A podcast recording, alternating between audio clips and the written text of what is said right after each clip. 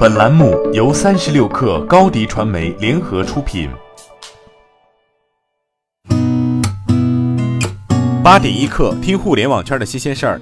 今天是二零一八年十二月十三号，星期四。你好，我是金盛。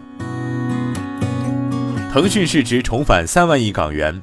昨天，恒生指数开盘涨百分之一点一，腾讯高开百分之一点五四，市值重返三万亿港元。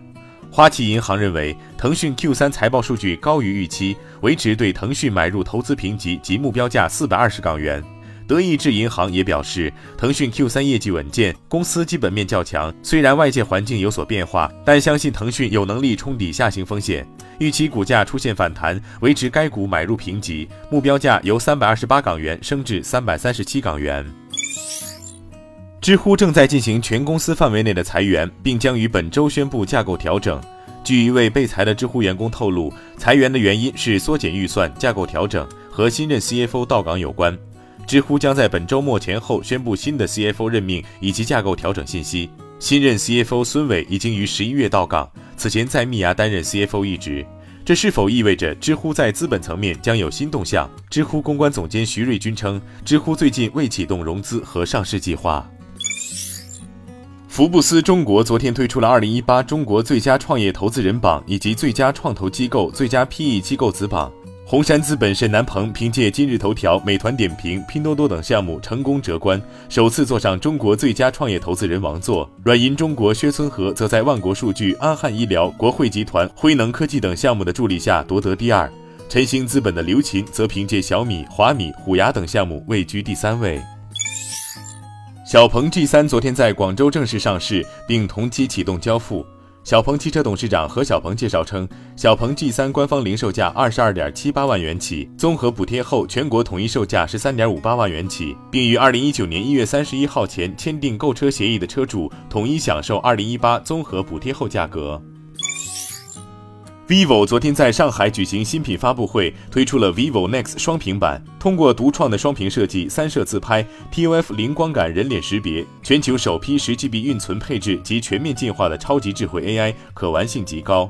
此外，vivo Nex 双屏版定价四千九百九十八元，昨天起接受预定，十二月二十九号正式全面开售。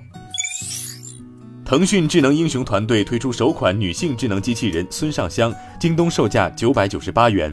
这款智能机器人以《王者荣耀》孙尚香为原型打造，内置腾讯云叮当 AI 技术，可以听声辨位、原厂语音交互、全程陪玩游戏和解说实时战况。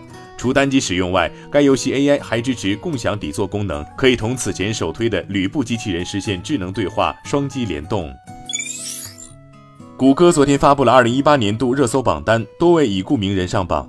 根据全球热搜榜，热搜前三位分别是 World Cup 世界杯已故著名 DJ 艾维奇和已故著名说唱歌手麦克米勒，剩下四至十位分别是斯坦李、电影《黑豹》、哈里王子的王妃梅根·马克尔、已故著名美食节目主持人安东尼·波登、已故著名说唱歌手 Triple X Tentacion、已故著名科学家史蒂芬·霍金，还有已故时尚设计师 K Spade。八点一刻，今日言论。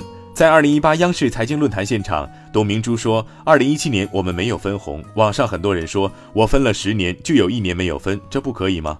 我们需要长远着来看。我们一直坚持着对股民负责的原则。我为什么不分红？是因为我要进军芯片市场，要加大智能芯片的投入。